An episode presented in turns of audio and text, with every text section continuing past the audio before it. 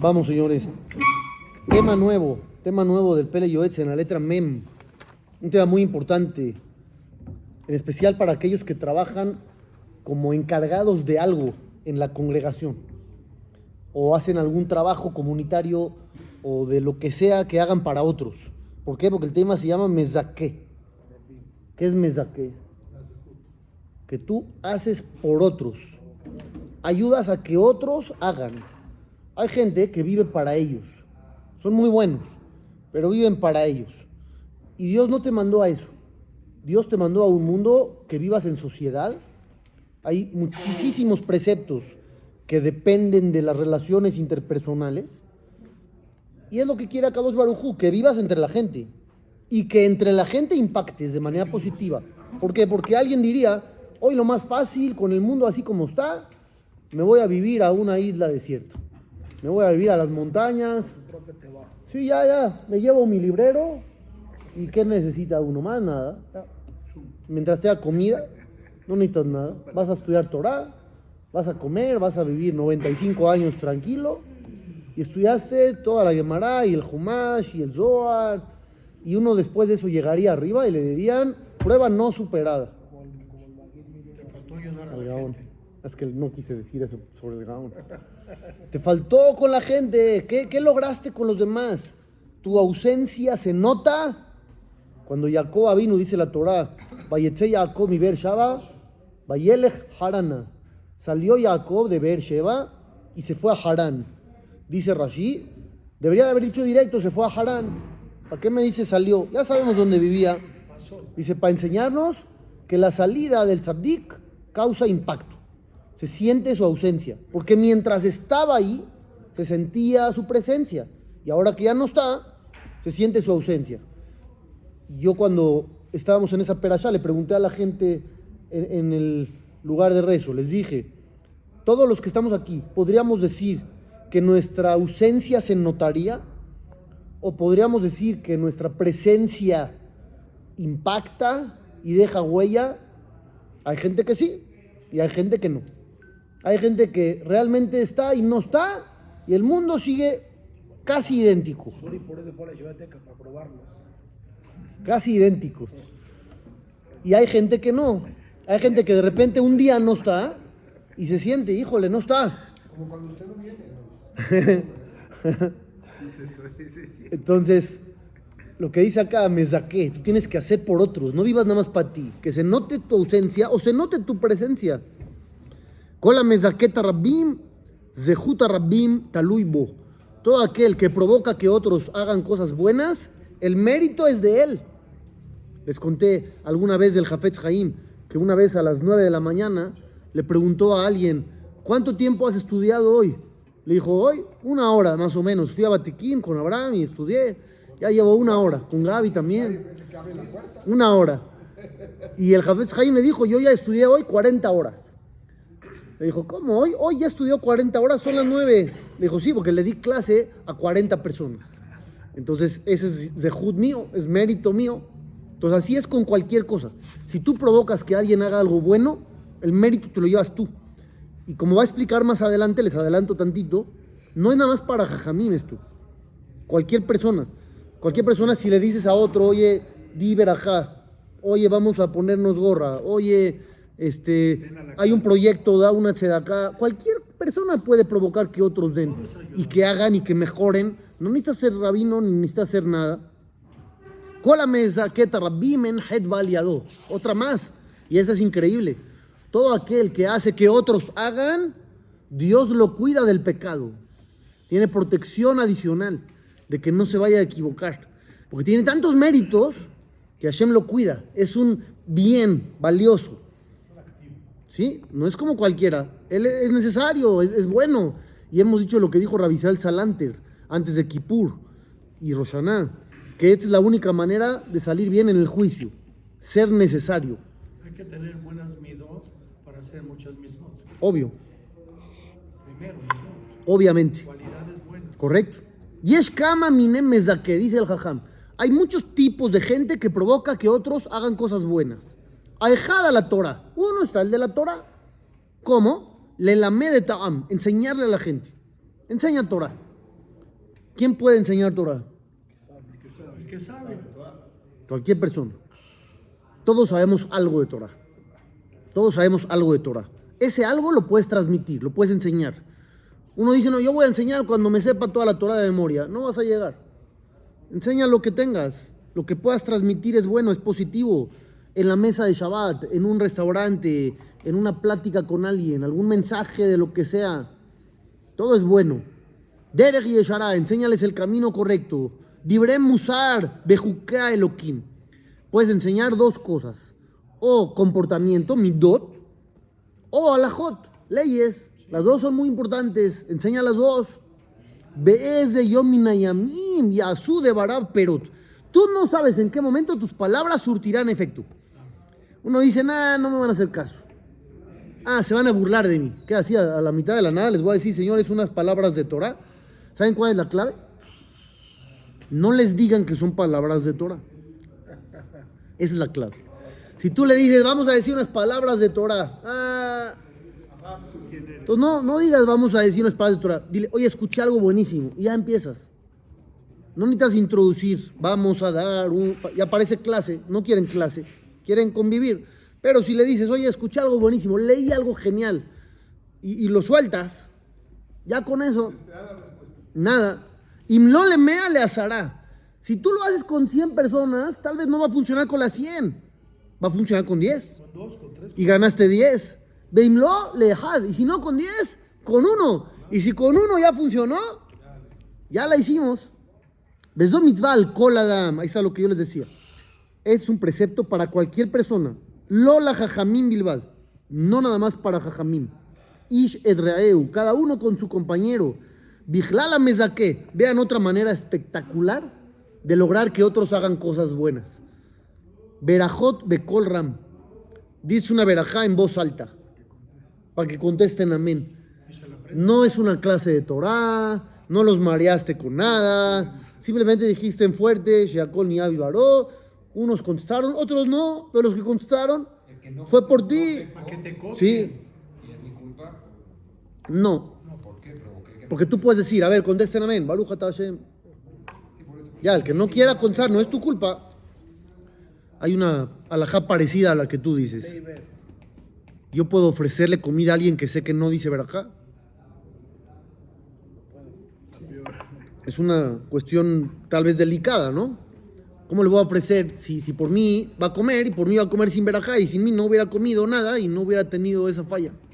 Hay casos y hay casos. Es un Shulchan Aruch delicado. Ah, el Shulchan Aruch dice ese caso, el Tzedaká. Dice Tzedaká, adelante. Adelante, no pasa nada. Pero no podemos ser responsables de todo lo que hagan todos. Tú vendes cocinas, ¿no? ¿Alguna vez me dijiste? Si vendes una cocina y la prenden en Shabbat, la estufa. Eso, ya no puede ser tu responsabilidad, no puede ser de por vida. Ya llega un límite donde tú ya no puedes ser responsable. Además, tú quieres ser algo bueno. Pero yo dije, contesten amén.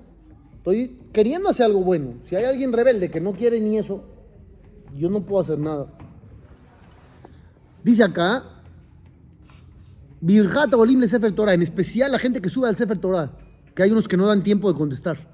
¿Han visto? Hay gente que sube al Sefer, Baruch no tiene Torah, eh, da chance que contestemos todos. Ahí hay un público de 100 personas. Son 100 amenim que puedes provocar gracias a ti. Hay quien dice, aquí trae una opinión, que no queda así, pero se las voy a decir porque aquí la trae. Hay quien dice que si alguien dice una verajá de una manera que no se escuchó su voz y la gente no le contestó, son verajot en vano. No queda así. No se asusten, no queda así. ¿Cómo dijo? Que si uno no dijo la verajá en voz alta para que contesten amén, son verajot en vano. A la de él. La de él. Ya no sirve la verajá. No queda así. Por eso digo, no queda así. Pero dense cuenta de la importancia. Nada más la importancia. Gadola Oné es más grande el mérito del que responde. Vejen, otra cosa. Beomdobi Nashim. Si estás con un grupo de personas, puedes decir palabras de Torah, como dijimos. Y aquel que no sabe decir palabras de Torah, le puede decir a alguien que sí sabe, oye, dinos algo. Oye, dinos algo de Torah. Oye, ¿De qué habló la Torah esta semana, la Perashá? A ver, ¿qué escuchaste? Dinos cualquier cosa. Afiru davar katan, aunque sea una cosa chica. She'achlu al ve'amru divrei Torah. Tres personas que están comiendo en una mesa y dicen palabras de Torah. Es como si comieron de la mesa de Dios. Y si no, lo. Yo no quise decir la otra, yo dije la bonita yo. Sí, claro, gracias. Vejen, igualmente, Vijlala Mezaque, dentro de este terreno de los que hacen por otros, Takanot Beanhagot Be'iro, la gente que se dedica a la comunidad, que hacen cosas comunitarias, Kupala Anim, juntar dinero para los pobres, tú puedes o juntar dinero o hacer que alguien junte el dinero o simplemente poner una cupa ahí y ya la gente va a ir a poner en el Beta Knesset. Todo mundo puede hacer algo. Otra importante, mi menú ir uvejen yasu. A veces tú no necesitas decir nada. Simplemente cuando haces algo, el otro te ve y te copia. No necesitas hablar ni dar clase, nada. Volvamos a la de la verajá. Si tú estás en un restaurante con alguien y dices verajá en fuerte y el otro también va a tomar, es muy probable que también diga, no estoy yo seguro, pero es muy probable que él al verte decir sin que tú le digas nada, también se anime a decir, ¿por qué no? O al menos te va a contestar amén. Eso, mínimo, mínimo el amén. Esto del, del Zehuta Rabbim, ahorita que trajiste la Nafet Sabot, vamos a aprovechar. En la introducción, cuando dice, ¿por qué escribió este libro Jajam Obadé Yosef? ¿Para qué? Jajam Obadé Yosef escribía alajot importantísimas de mujeres de Agunot, de Gitín, de Mamzerim. En su época se las mandaban a él, era la autoridad en ese tema. Y decidió escribir un libro de musar, cosas bonitas, de historias, de cualidades. ¿Por qué? El Anafet Sabot es uno. Uno. Dice, ¿por qué lo escribí? Entonces dice aquí, en la introducción, año con año yo imparto clases de Pirkei Avot entre Pesach y Shavuot. Y ve- veo cómo a la gente le gusta los midrashim, las explicaciones, todo con masiot, historias bonitas, ejemplos. El último año me pidieron la gente que me escucha de que yo las escriba y las ordene y saque un libro, les zakot baem. Para para hacer por otros. Dice, ¿por qué? La Azor, la Darshanim. Ayudarle a los jajamim que dan derashot. Porque a veces no saben de dónde sacar. Lo hice el Jule Japés, ya no van a necesitar sacar. Ya, abren el libro, mira, aquí está el concepto, más la historia, más el desarrollo, más la conclusión, padrísimo, ya. Ya, la clase ya está hecha, dice, padrísimo. Dice, por eso lo hice. Nada más les da cote tarrabim. Y luego vuelve a decir en la, en la página siguiente, he sabido lo que dice el Zohar Kadosh, qué tan grande es el mérito de los mezakea rabbim, de los que hacen por otros. Entonces, si Jajam de Yosef, con todos los méritos del planeta, estaba buscando más hacer por otros, con más razón nosotros, y les quise leer, aunque ya se lo saben, el sueño del Benishai de Jajam Obadiah. En el libro Taharat Bay, tomo 2, en la introducción, por eso siempre lean las introducciones, son muy buenas. La gente no lee las introducciones, se va directo y se pierde algunas joyas.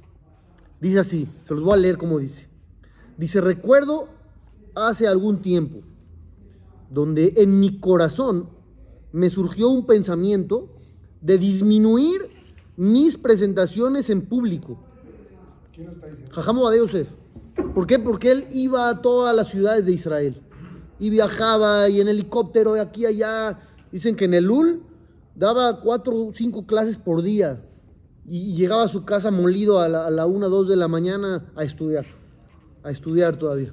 Entonces, dice acá, llegó un momento donde pensé dejar de presentarme tanto a clases en público. Leitzmaserio Terbarihat Kol Hiburaya Sherimiba Ketubim. Para poder ordenar mis escritos y poder sacarlos a la luz. Tengo mucho escrito y necesito ordenarlo y, y que se puedan imprimir. Si no, no se iba a retirar para no, no para descansar. Mataya ese gama nojile betí. Jacob vino no le dijo así a su suegro. ¿Cuándo haré por mí? Ya trabajé por ti, ahora necesito para mí. Dice Jamobadía, ya di mil clases para muchos, ya inspiré a muchos, ya enseñé. Ahora quiero yo mis libros. ¿Sí o no? Veimena ni li, mi li. Y si yo no veo por mí, ¿quién verá por mí? ¿Está correcto o no? Y no estaba viendo para él, estaba publicando libros para dejarlos. También. Nada que la diferencia es que los libros los lee el que sabe. Y las de Rashot la oye todo tipo de público.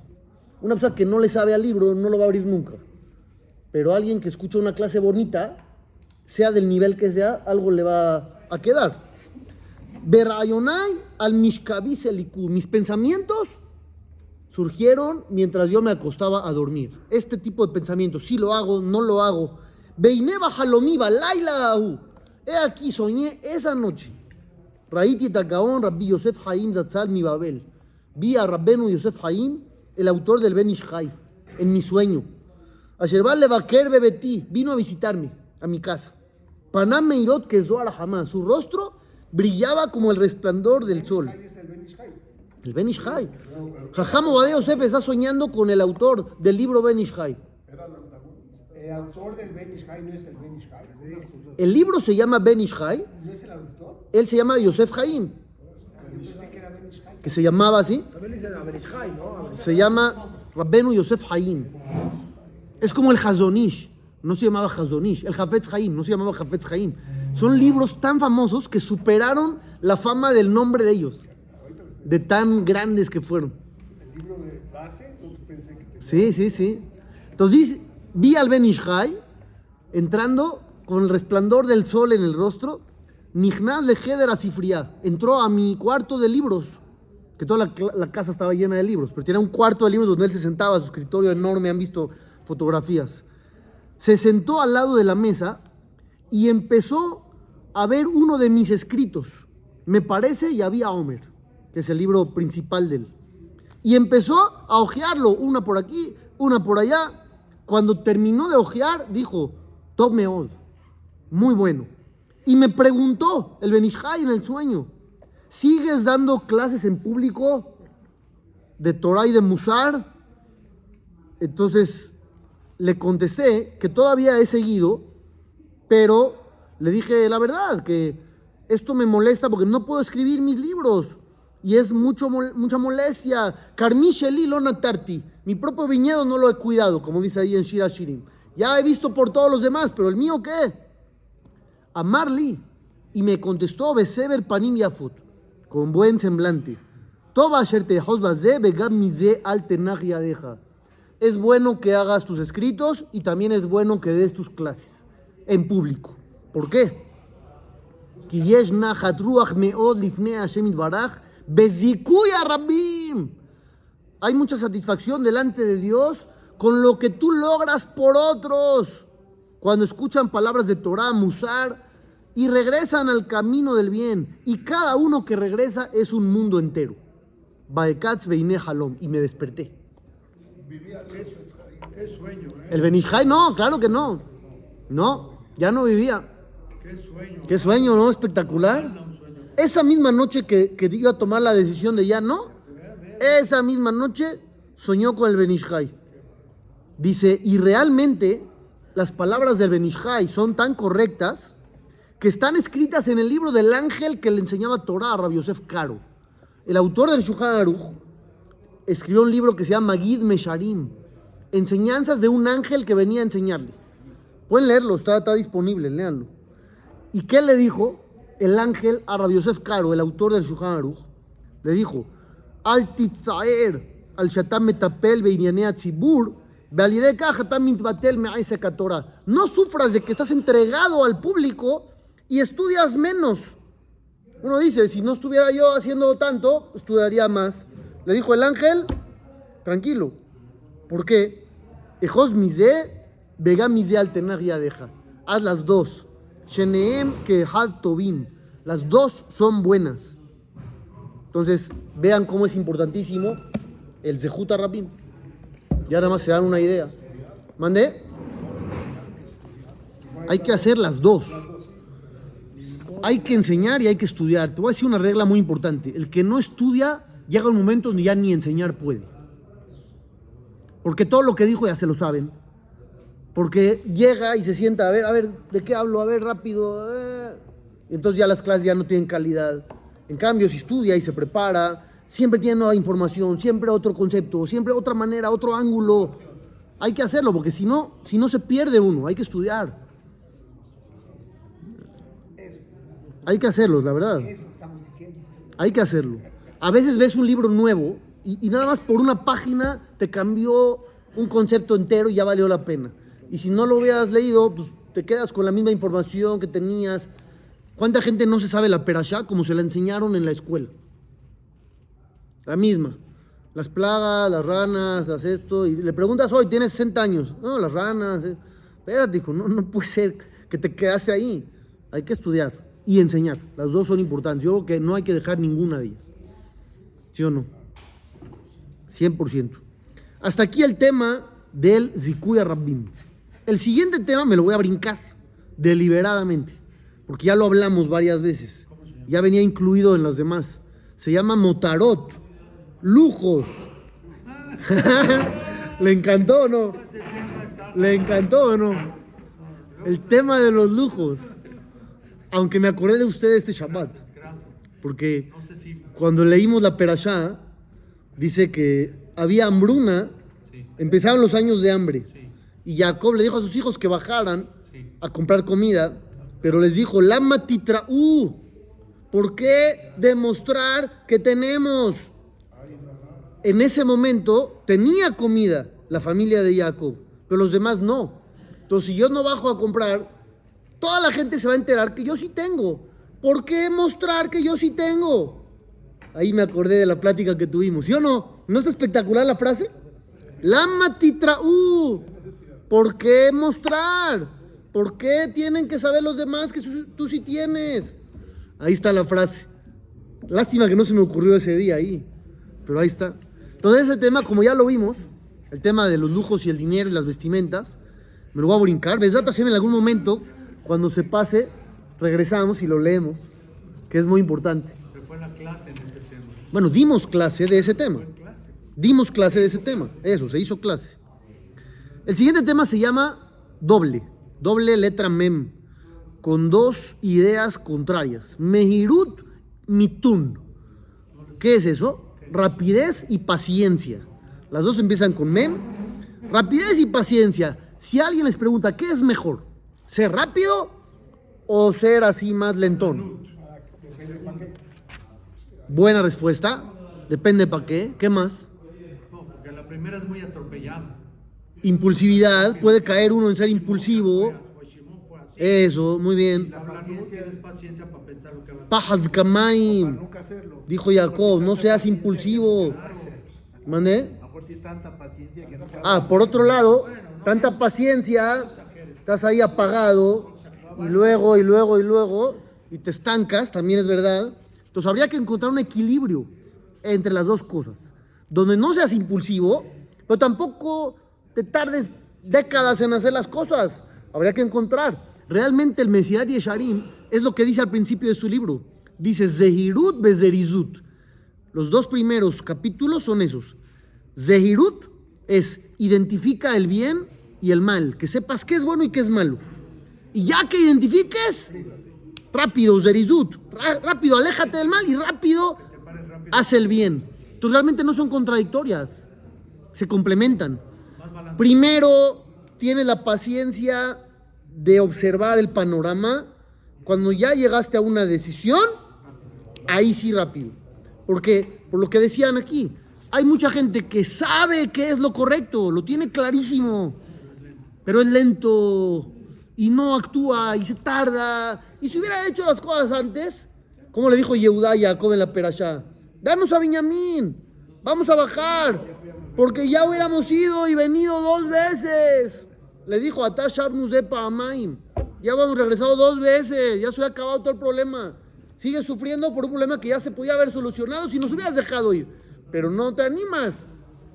Así le dijo Yehudá a su papá. Entonces, Mehirut, Mitun, Que si lo pones al revés, está ¿Por qué no dices Sí, hablando? pues primero calma para pensar y luego rápido, está pero si pones al revés, rápido y luego con calma. no, ahí sí no. No entiendes. Ahí ya no. Rápido y luego calma, ya no, porque ya lo hiciste. Entonces ya, ahora calma para qué? Nada más para ver el resultado. Pero ya no tienes nada que hacer. Ya está hecho, ya aventaste la flecha. ¿Y por qué no dices? Es una palabra, es sinónimo. Ah, es sinónimo. Es sinónimo. Nada más que como vale la letra mem, entonces usó las dos. Meirut, mitun. Mañana comenzamos ese, Besat Hashem. Hazá de Max.